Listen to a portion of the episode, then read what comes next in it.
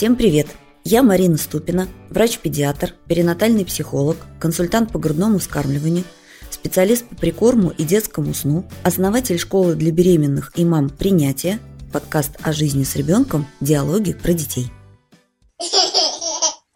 В своем подкасте я отвечаю на вопросы мамы разбираю типичные ошибки, которые возникают вследствие незнания, устаревших советов бабушек и сомнительных рекомендаций из интернета – если вы хотите, чтобы ваше материнство было комфортным и радостным, то к нему важно и нужно готовиться. И начинать эту подготовку лучше еще на этапе беременности. Ведь когда мы вынашиваем своих детей, мы уже настоящие мамы, которые несут за них ответственность. Если вам скоро предстоят роды, и вы хотите быть полностью готовы к встрече с малышом, то у вас есть уникальная возможность получить необходимые знания за два часа и совершенно бесплатно на моем вебинаре «Первые пять дней жизни новорожденного». Вебинар состоится во вторник в 11 часов по Москве. Ссылка для регистрации в описании выпуска. На вебинаре вы узнаете, что произойдет в родзале после рождения малыша и какие моменты важно не упустить, что нельзя делать с грудью, когда пришло молоко, как правильно приложить ребенка, чтобы не травмировать соски, что делать, если ребенок после рождения начал терять вес, как объективно понять, нуждается ли он в докорме, и еще множество полезных лайфхаков, проверенных мной, врачом-педиатром и экспертом по грудному вскармливанию. А всем слушателям моего подкаста я дарю скидку 1000 рублей на любой продукт нашей школы по промокоду «Подкаст». Переходите по ссылке в описании выпуска и сделайте шаг навстречу комфортному материнству. Ну а теперь переходим к ответам на ваши вопросы. Поехали. Марина, доброе утро. Доброе. Читала в разных источниках, что супы для малышей нужно варить на второй воде. Если вы знаете почему, поделитесь, пожалуйста. Наталья, ну это связано с тем, что у нас в этом мясе не очень хорошего качества, много может быть всякой дряни. И эта дрянь в первой воде оказывается. Поэтому, если вы уверены, что качество совершенно точно отменное, то есть вы знаете, как это мясо выращивали, то вы можете не сливать первую воду. Если вы не уверены в качестве этого мяса, то рекомендуется сливать. Чем объясняется, что ГВ и прикорм – два параллельных процесса? Почему прикорм не вытесняет ГВ, а дополняет? Потому что у ребенка до года основное питание – это грудное молоко. Не еда со стола, а грудное молоко. На втором году жизни доля грудного вскармливания в питании ребенка снижается, но тем не менее в грудном молоке есть уйма всего того, что ни в какой еде нет – процесс грудного вскармливания и состав грудного молока выходит далеко за рамки вопросов кормления.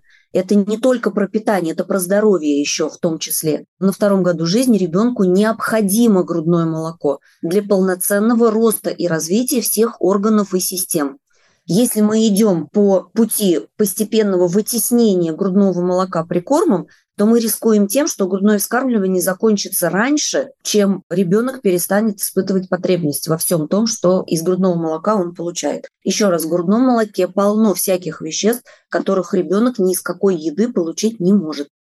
Освоение речи – это этап социализации. Влияет ли малое количество маминых отлучек на позднее появление речи?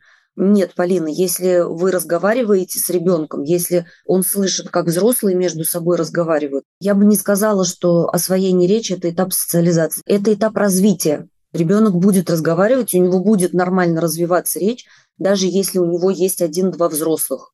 И он живет с ними на необитаемом острове, он все равно будет разговаривать, если он нормально развивается. Год и девять. Можно ли давать хурму? Читала, что до трех лет нельзя. Нет такой информации. Можно давать хурму. Не входит хурма в список запрещенных продуктов.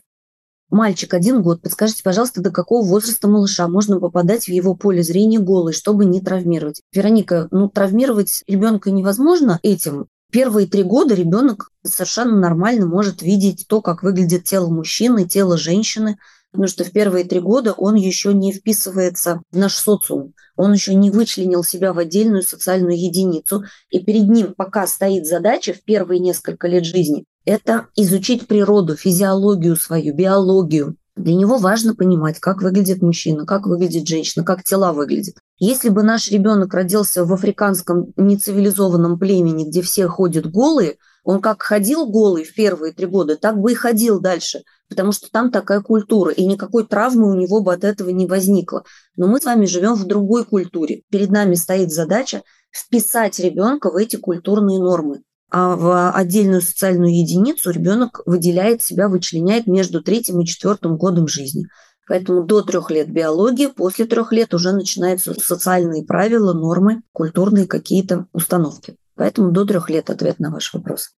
Здравствуйте, год и 9, ГВ. Когда дочь спит ночью 11-12 часов, она отказывается от дневного сна. Это норма или нужно будить раньше, чтобы долго не спала ночью? Наталья, это норма. Если ребенок себя хорошо прям чувствует во время бодрствования, нормально все со сном, то в принципе такое может быть, да. Если вы видите, что ребенку очень тяжело тянуть вот этот интервал бодрствования с утра до вечера без дневного сна – тогда можно теоретически поднимать с ночи чуть пораньше, чтобы в середине дня был еще часик-полтора дневного сна. То есть мы здесь смотрим на ребенка. В среднем считается, что ребенок может отказываться от дневного сна приблизительно к двум годам. Но мы с вами знаем, что дети не по расписанию растут, и они совершенно не все одинаковые, как под копирку. Поэтому первое, на что мы смотрим в вопросах сна, это на самочувствие ребенка, на то, как он себя чувствует во время бодрствования, на то, как он уходит в сон, на то, как он спит, потому что ребенок с хроническим недосыпом, с переутомленной нервной системой, у него обязательно будут какие-то признаки того, что ему нехорошо, он не справляется, ему нужно больше сна. Здравствуйте, надо ли в первые месяцы прикорма термически обрабатывать все фрукты и овощи, кроме банана и авокадо? Нет, а вот те фрукты и овощи, которые мы едим в свежем виде, не обрабатываем термически, ребенок совершенно спокойно может есть в свежем виде. Как ГВ влияет на вес женщины? Все подруги похудели, когда кормили, а я, наоборот, толстею. Мария, вообще, да, так как за счет процесса грудного вскармливания мы тратим больше калорий, то исследования в общей массе, когда у нас есть большие выборки женщин, показывают, что грудное вскармливание действительно способствует похудению, снижает риск лишнего веса, но всегда есть исключения из правил. С чем у вас это связано, я, как вы сами понимаете, не могу знать. При кишечной инфекции или рвоте у ребенка полутора лет врачи рекомендуют на три дня убрать из рациона молочные продукты и ГВ. Оправданы ли рекомендации вообще убирать какие-то виды продуктов, но из ГВ не перегибают ли они? Елена, грудное молоко точно не рекомендуется убирать, это ошибочная рекомендация. То есть здесь врачи просто, так как они некомпетентны в этом вопросе, они ставят знак равенства между молоком коровы и молоком матери. Там нету никакого знака равенства и быть не может. Грудное вскармливание помогает ребенку восстанавливаться, поэтому грудное вскармливание точно не отменяется при кишечной инфекции, рвоте, даже если ребенок рвет после грудного молока. А вот молочные продукты из рациона ну, у меня вызывает вопрос эта рекомендация. Хотя она может быть оправдана. Если мы видим, что у ребенка ухудшается состояние на фоне приема молочных продуктов, просто коровий белок – агрессивный белок. Эта рекомендация может быть оправдана, если мы видим, что на фоне приема молочных продуктов состояние ребенка ухудшается, например, усиливается рвота. Тогда имеет смысл. То есть здесь рекомендации должны быть основаны на том, как ребенок себя чувствует, какое у него состояние, как он реагирует на ту или иную пищу. Всем поголовно отменять молочные продукты при кишечной инфекции такой рекомендации нет. Марин, добрый день. Пять с половиной месяцев. Посмотрела блок шесть месяцев. С шести месяцев начинаем давать водичку. Вода покупная детская или любая, не из-под крана, конечно, кипятить воду надо или нет. Ангелин, смотря где вы живете, я так понимаю, что вы недавно приобрели курс 6 месяцев. У нас уже готовый новый блок уроков так как у вас доступ на три месяца курса, вы просто увидите эти новые уроки в своем личном кабинете, там будет отдельный урок про напитки и про воду. Вода любая, из-под крана тоже можно, если у вас вода чистая в вашем регионе. Кипятить воду надо, это вкратце, если вы не уверены в ее качестве. Специально детскую воду покупать смысла нет. Это имеет смысл делать только в том случае, если вы сами пьете черти какую воду из гнилого болотца и понимаете, что для ребенка это опасно. Тогда имеет смысл покупать какую-то специальную воду.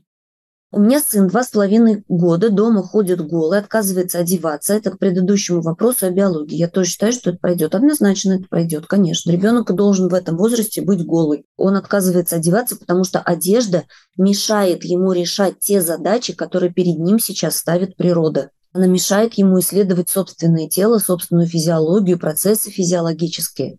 Она действительно не дает ребенку эти задачи закрыть. Поэтому нормально, что он ходит дома голый. Но он прекрасно видит, что больше дома голый никто не ходит. И, в принципе, никто вокруг голый не ходит. Чуть позже перед ним встанет задача вписаться в тот социум, в котором он родился. Но сначала ему нужно закрыть вот эти задачи, биологические. Когда он их закроет, скажет, ага, я все понял про свое тело тогда он начинает смотреть туда, наружу, в социум. А как здесь принято? И если он видит, что все ходят голые, как тот ребенок в африканском нецивилизованном племени, он продолжит ходить голым. Ему в голову не придет, что нужно одеваться, потому что он видит перед собой совершенно другой пример. А наш ребенок, растущий в нашей культуре, видит, что все ходят одеты, и перед ним станет задача делать, как все делают. Потому что если он не впишется в эти правила социальные, социум его отвергнет. Это совершенно не в его интересах. Старший 2,9 каждый день то случайно, то специально бьет младшую сестру 8 месяцев по голове. Даю по рукам, объясняю, что так делать нельзя, но зачастую это бесполезно. Есть чувство вины, но по-другому непонятно, как быть. Это надо просто пережить, с возрастом проходит, надеюсь. Марго, смотрите, что вы сейчас делаете. Вы сейчас легализуете ребенку насильственную форму поведения тем, что вы бьете его по рукам. То есть вы объясняете ребенку, что бить другого человека нельзя, одновременно с этим совершая по отношению к ребенку насильственные действия. То есть вы говорите одно, а делаете прямо противоположное. Как вы хотите, чтобы ребенок усвоил какую-то информацию? Для того, чтобы перестать бить ребенку по рукам, нужно вам сначала, как взрослому человеку, понять особенности развития мозга и психики ребенка в этом возрасте. Когда вы поймете, почему ребенок по-другому сейчас не может, это не он делает, это с ним случается, тогда у вас появится возможность подумать, а какие другие варианты реакции на это поведение у вас есть. Приходите на курс воспитания. Сейчас ваши действия по отношению к ребенку, к сожалению, некорректны. Я понимаю, чем они продиктованы. Да, вам кажется, что вы тем самым объясняете ему, что так не делается, но показываете вы ему прямо противоположное. Добрый день, в полтора года выхожу на работу, у нас ГВ, и долго утром сосет на пробуждение. Может, до часа. Можно ли это корректировать? Можно, конечно. Когда вы выходите на работу, у вас меняется уклад жизненный. Вы вынуждены раньше вставать. Соответственно, перед ребенком встанет задача встроиться в этот новый уклад. Да, вот у нас теперь вот так. И он будет встраиваться, у него другого варианта нет. Доброго дня. Почти три месяца. Если перепутанный день и ночь сон, можно ли как-то сместить? Будем вечером, выдерживаем можно сместить, но для этого нужно собирать ваш анамнез, анализировать дневник сна. Здесь индивидуальная консультация нужна. Это можно скорректировать, но как именно, я вам не могу сказать без консультации. Много надо информации. Малышке 10 дней на ГВ. На четвертый день после родов пожелтела слегка. При выписке билетест 16. Как понять дома без анализов и тестов, что желтуха физиологическая, ничего делать не нужно. Курсы ваши все до года проходила с первым ребенком, но кое-что забылось. Светлана, я не могу тоже вкратце вам сказать. Это достаточно большой объем информации. У нас отдельные уроки есть по желтухе на курсе. Естественно, забылось, в этом ничего странного нет. Если мы не живем в среде, где все время мы сами выращиваем детей, и женщины вокруг нас выращивают детей, с которыми мы живем вместе, то это действительно быстро забывается. У нас девушки приходят со вторыми, с третьими детьми заново на курс. Посмотрите, может быть, вы скачивали конспекты, которые мы предоставляем каждому уроку. Может быть, у вас в таком формате сохранилась информация. Но вкратце я вам не смогу ответить, там много информации по желтухе. До 6 месяцев у нас для тех, кто приходит второй раз на обучение, совершенно специальные условия, то есть там очень большая скидка на курс. Если вы их уже проходили и пришли к нам снова со следующим ребенком. Напишите в поддержку, вам ответят, сориентируют вас. Хочу напомнить, что всем слушателям моего подкаста я дарю скидку 1000 рублей на любой продукт школы по промокоду «Подкаст». Ссылка в описании выпуска. Мальчик три года, на ГВ, и так как пошел в сад, днем не прикладывается вообще, только перед сном ночным и на просыпании. Молока, соответственно, меньше стало. Сын это замечает, удивленно отпускает грудь, когда сосет на засыпание, не успевает уснуть, говорит, что пусто. Долго вертится, встает, воду пьет. Короче, трудно уснуть ему, и это заметно. Как помочь ему уснуть? Не дает качать, гладить или просто ждать, малыш привыкнет. Наташа, человек, который хочет спать, он засыпает. Ему сейчас может быть непривычно из-за того, что условия немного изменились. Ему нужно время для того, чтобы к этим условиям адаптироваться. Вот и все. Просто нужно подождать. Может быть, есть какие-то инструменты, которые позволят ему быстрее уходить в сон. Может быть, имеет смысл ввести еще какой-то ритуал, помимо сосания груди. Но вы пишете, что качать не дает, гладить не дает. Ну окей, значит, режим ждем, когда ты навозишься, попьешь и уснешь. Марин, добрый день. Вопрос по вынашиванию уже больше года. Через три недели нам будет три года. ГВ до сих пор много. Только неделю как начала спать почти полную ночь. Днем в основном на фрустрацию, в связи с чем и вопрос. Она практически никогда не проживает ее до стадии слез тщетности, а все время успокаивается на груди. В связи с чем меня все больше начинает тревожить мысль, а не приведет ли это в будущем к тому, что она все свои стрессы будет заедать. Нет, не приведет. Дело не в заедании. Там другие физиологические механизмы при сосании груди работают. Так как сама страдаю РПП, эта связка фрустрации грудь меня начала волновать. Если пробовать не дать, истерика реально переходит в неуправляемый удар рвоты. Зависимость от груди у нее еще очень высокая. Это независимость, это потребность. Я не переживаю за наши поздние ГВ, в любом случае считаю, что это большое благо. Устаю только в тяжелые дни, когда ничего кроме сиси нас не радует. Ну и этот вопрос постоянно в голове. Буду признательна, если поможете разобраться, или, возможно, есть на этот счет какие-то исследования. Я единственное, что могу сказать, можете по этому поводу не беспокоиться. Нервная система у детей созревает с разной скоростью. Мы знаем, согласно исследованию, что статистически потребность в сосании у детей в среднем угасает между вторым и четвертым годом. То есть у кого-то ближе к двум, а у кого-то ближе к четырем. То, что ребенок три года еще успокаивается на груди, абсолютно нормально. Ничего здесь неправильного нету совершенно. Данных о том, что это может как-то повредить ребенку и привести к каким-то расстройствам пищевого поведения, не существует. Поэтому, если вы нормально кормите, согласны дальше кормить до отлучения, спокойно давайте грудь на успокоение, ничего страшного в этом нет совершенно. У меня такой вопрос. Малышу три месяца, пока засыпает по-разному, но в основном просит качать. Как правильно сформировать самозасыпание? Нужно ли это делать? Нет, то ли это делать не нужно. Ребенок в первые несколько лет жизни нуждается в том, чтобы его сопровождали в сон, помогали засыпать и склеивать цикл сна. Это совершенно нормально, у него незрелая нервная система. Самозасыпание – это не вопрос научения, это вопрос зрелости нервной системы. Вот когда у него нервная система дозреет, он прекрасно будет засыпать сам. До тех пор, пока она не зрелая, он нуждается в помощи. Это все равно, что говорить, как мне научить ребенка ходить, вот он же пока только лежит, как же самохождение, вот уже же пора, если же я его не научу, он же не пойдет. Когда ну, такой пример это перекладывает, становится очевидно, что это неадекватное поведение ребенка. Так и с засыпанием когда дозреет его нервная система, он перестанет нуждаться в этой помощи. Но в три месяца ему до этого как до Луны. Потому что нервная система крайне незрелая, она очень долго созревает, потому что она очень сложная у нас. Это не котенок и не теленок, это человек родился. Почему для работников детсада продолжение ГВ их воспитанника вызывает прямо болевые ощущения? Нам два с половиной, мы еще на ГВ. Пошли в сад или к логопеду, прям чуть ли не запрещают. Ну, это личные всякие переносы. Личный опыт, личные травмы, общественные всякие стереотипы, наслоения. Вас это не должно беспокоить, но я бы, очевидно, проставляла границу, потому что это совершенно некорректное вмешательство в вашу личную жизнь. Это мой ребенок, и я буду сама решать, сколько я буду кормить его грудью. И вас попрошу с советами здесь не вмешиваться. Это не ваше дело. Я бы прям так сказала. У нас в обществе очень низкий уровень образованности в этих вопросах лет через 20, наверное, еще станет еще чуть-чуть полегче, потому что эта информация потихонечку в обществе накапливается и распространяется что кормить ребенка грудью в два с половиной года – это совершенно нормально. Более того, это очень полезно как для мамы, так и для ребенка. И что это интимный процесс, и когда его закончит, решает только мама, а не работник детского сада и не логопед. Когда они начинают туда лезть, они грубо и бесцеремонно нарушают личные мамины границы. Сыну 2 и 3 ГВ от родственников летят ссылки на психологов, которые обещают, что ГВ после года ведет к несамостоятельности даже гомосексуализму во взрослом возрасте и прочее дичь. Есть у этих исследований хоть какое-то основание? А где вы видели исследования, Тана? Вам кто-то шлет ссылку на кого-то. Этот кто-то вам предоставил исследования, подтверждающие то, что он транслирует? Нет, не предоставил. Нет таких исследований. Приходите на курс ГВ после года, там сотни исследований. Марин, доброе утро. Подскажите, пожалуйста, если ребенок год и 10 очень активный, часто днем не уложить уже на сон, если не было прогулки или каких-то активностей, где он потратил кучу энергии, можно ли уже пойти в сад, на улице или где-то спокойно знакомиться с новыми людьми, идет на контакт? Ален, я не очень понимаю логику ваших рассуждений, каким образом отсутствие дневного сна связано с готовностью ребенка выйти в сад.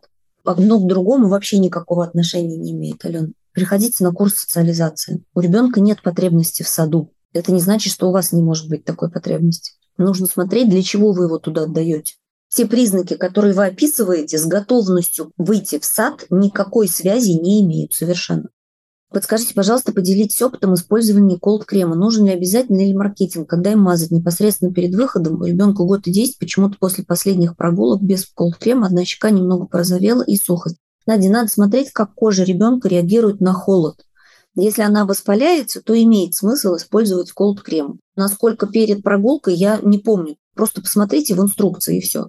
Если кожа у ребенка никак на холод не реагирует, ну, розовеют щечки и розовеют, можете им не пользоваться. Доброго дня. Как относитесь к ранним прививкам до года? Никак не отношусь, Полина. Это ваше решение родительское. Делать, не делать. Какая разница, как я к ним отношусь? Мое личное мнение относительно прививок касается меня, моих детей и моей семьи. К вам оно никакого отношения не имеет. А вы сами решаете, как вы относитесь. Как кто-то другой относится, вас совершенно не должно беспокоить. Вас должны беспокоить научные данные в этом вопросе и ваши собственные отношения, на основании которых вы будете принимать решения. А мнение других людей вас не должно в этом вопросе беспокоить в том числе мою. Подскажите еще, пожалуйста, насколько критично отсутствие стула один день при наличии прикорма? Не критично. Дочке год и месяц достаточно резко начала просыпаться не в 7 утра, а в 10. Соответственно, укладываться не в 9, а в 12. Для меня очень тяжело выдерживать такой режим. Та-та-та-та-та-та. Никакой радости общения там уже нет. Насколько критично то, что я бужу ее по утрам, не даю жить по ее ритму. Вы можете корректировать ритмы в том случае, если ритмы, в которых существует ребенок, сейчас некомфортно всей семье вы имеете полное право скорректировать ритмы. Просто их нужно корректировать тоже с учетом потребностей ребенка этого возраста. То есть мы не можем настаивать на том, чтобы ребенок спал 16 часов в сутки, потому что мне это удобно. Когда мы понимаем, что у ребенка в этом возрасте уже нет потребности в таком количестве сна. Поэтому мы можем корректировать ритмы и смещать время вечернего укладывания и утреннего подъема. Можем. Просто с учетом потребностей ребенка. Как это делать, это тема отдельной консультации, потому что нужно ваш дневник сна анализировать, а нам нас собирать. Добрый день. Подскажите, как вы относитесь к методике воспитания Монтессори? Много ли в ней устарел? Татьяна, я вообще не любитель методик. Как только мы начинаем воспитывать ребенка по методике, мы начинаем смотреть на методику, а не на ребенка. Мы перестаем его видеть живого, настоящего, с его потребностями, с тем, что он нам сигналит о себе. Мы смотрим в методику. Я не понимаю, зачем воспитывать детей по методикам. Это мое отношение к любым методикам. Ребенку 11 месяцев любит слушать и танцевать под музыку, взрослую, ритмичную, детские песенки не заходят, колонка небольшая, сам всегда берет и показывает, что включи. С информацией по телевизору, экрану гаджета все понятно. Вот насчет музыки, если доказаны данные, что это как-то плохо, везде рекомендуют ребенку классическую музыку и тому подобное. Хотелось бы узнать ваше мнение. Ирина, мое мнение такое. Ребенок встраивается в ту среду, в которой живут его родители. Если в семье его родителей, в той семье, в которой он родился, у его родителей есть ценность классической музыки, и они ее слушают, он и так ее будет слушать. И он будет автоматически эту ценность впитывать в себя. Если родителей, у которых он родился, тошнит от классической музыки, это вообще не их ценность. Они ее не понимают, им это не интересно, они ее не слушают то то, что мы ставим ребенку классическую музыку и при этом тошним в уголочке от нее, ничего это ребенку не даст, потому что он нас считывает на гораздо более глубоких уровнях. Да, мы можем сколько угодно делать хорошую мину при плохой игре, он будет считывать именно плохую игру, а не хорошую мину нашу. Невозможно поместить ребенка в какую-то высосанную из пальца среду. Вы ставите ту музыку, которую вы слушаете в семье, которая вам самим нравится – и ребенок это будет впитывать, ребенок это будет перенимать. Если вы понимаете, что мы слушаем черти что, откровенно говоря, и мне бы самой со своими музыкальными вкусами поработать, ну да, тогда имеет смысл вместе с ребенком над ними работать. Вот мое мнение.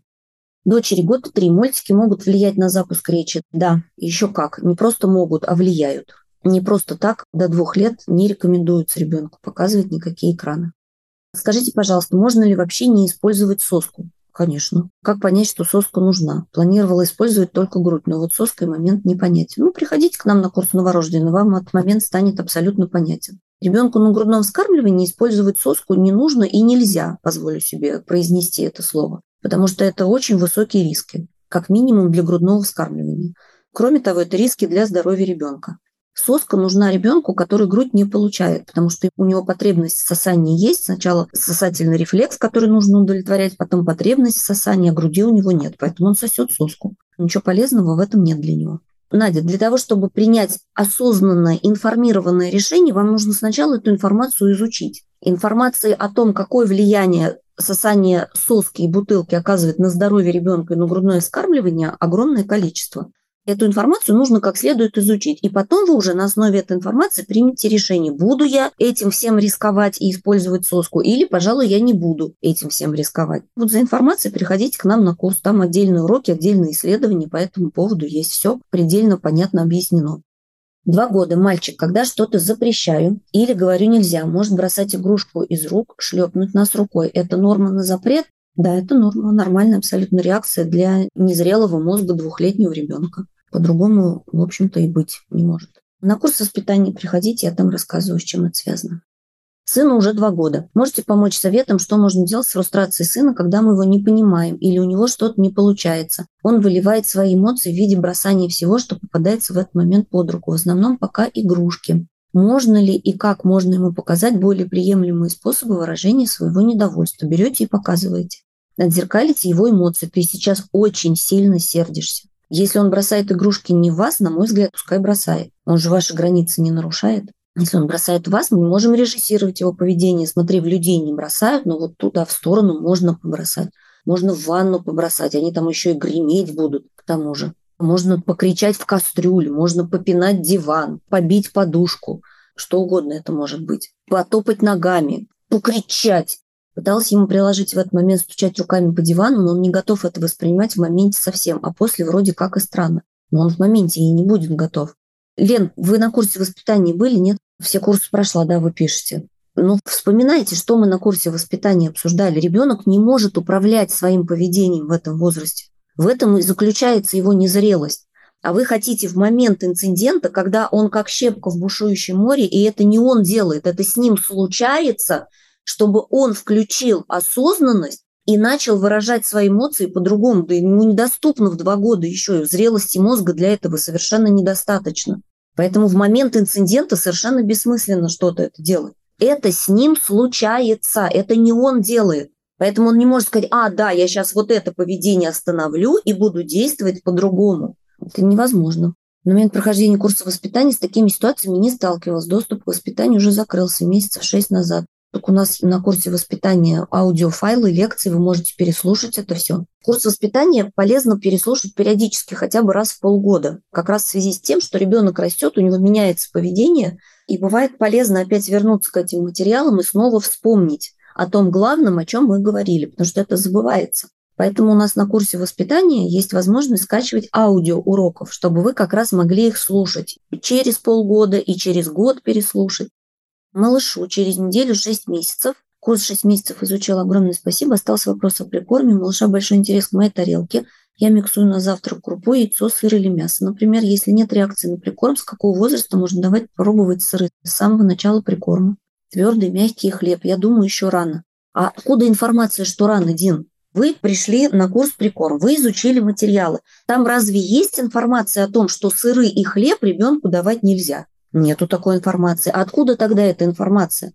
Почему вы думаете, что еще рано? Нет, и хлеб, и сыр ребенок получает с начала введения прикорма. Марин, очень нужен курс для психологической поддержки для мам. Счастливой, стабильной мамы, счастливый ребенок. Спасибо за ваш ответ. Как раз хотела социализацию приобрести. Алена, ну вообще у нас есть такой курс, называется «Семья. Шаг навстречу». Там про то, как выстраивать жизнь с ребенком и отношения внутри семьи с ребенком так, чтобы у нас была и мама счастливая, и папа счастливый, и бабушка счастливая, и всем было зашибись друг с другом. Приходите. Дочери год и три любят рвать книги. Можно как-то отучить, повлиять? Аня, там нет чего отучать, это не привычка. За этим поведением у ребенка стоит потребность в развитии. У нее сейчас задача изучать физические свойства предметов. У нее нет еще всех вот этих понятий. Книга – это там всему голова, это очень ценно, книги нужно беречь. Перед ней другие задачи абсолютно в год и три стоят. Если вы понимаете, что вам жалко эту книгу, она ее порвет, не надо давать ей в год и три книгу, которую она может порвать. Ей нужно давать журналы, бумагу, листы, что угодно, что она может рвать. Потому что она сейчас вам своим поведением сигналит, мама, я сейчас изучаю физику, и физические свойства предметов. И для того, чтобы мне изучить эти все параграфы, мне нужно делать вот это. А вы говорите, на тебе книгу, но книгу рвать нельзя. Как бы мне тебя так отучить? Отучить от чего? От развития, от потребности в исследовании мира, его физических законов? Ну, абсурд, понимаете, да? Вот, поэтому здесь нет чего отучать. Ребенок исследует мир, ребенок изучает физические законы и физические свойства разных предметов. И ей сейчас нужно рвать бумагу для этого. Поэтому не надо ей давать для этого книги. Нужно давать ту бумагу, которую вам не жалко, что она порвет. Ребенку 8 месяцев, девочка еще не сидит. Надо ли присаживать, надо ли как-то учить садиться или ждать, пока сам сядет. Оля, ну, сидение – это один из крупных моторных навыков, который ребенок сам осваивает. Наша задача ему не мешать. Как правило, если ребенок развивается согласно нормам, срокам, то нам не надо совершать какие-то специальные действия для того, чтобы он этот навык освоил. Не сидеть 8 месяцев по срокам – это пока нормально. Ну, в завершении выпуска я вновь приглашаю всех беременных и недавно родивших мам на бесплатный вебинар во вторник в 11 часов по Москве «Первые пять дней жизни новорожденного». На вебинаре вы узнаете, как не допустить ошибок с первых дней и стать знающей, спокойной мамой для своего ребенка. Вас ждут качественные знания, основанные на современных данных доказательной медицины, совершенно бесплатно. Ссылка для регистрации в описании выпуска. А если вы хотите оставаться со мной на связи, подписывайтесь на мой телеграм-канал, в котором я отвечаю на ваши вопросы голосом, делюсь лайфхаками комфортной жизни с детьми, раздаю бесплатные гайды и чек-листы, провожу полезные эфиры с другими экспертами по теме здоровья малышей. Ссылка на канал в описании выпуска. И до скорых встреч!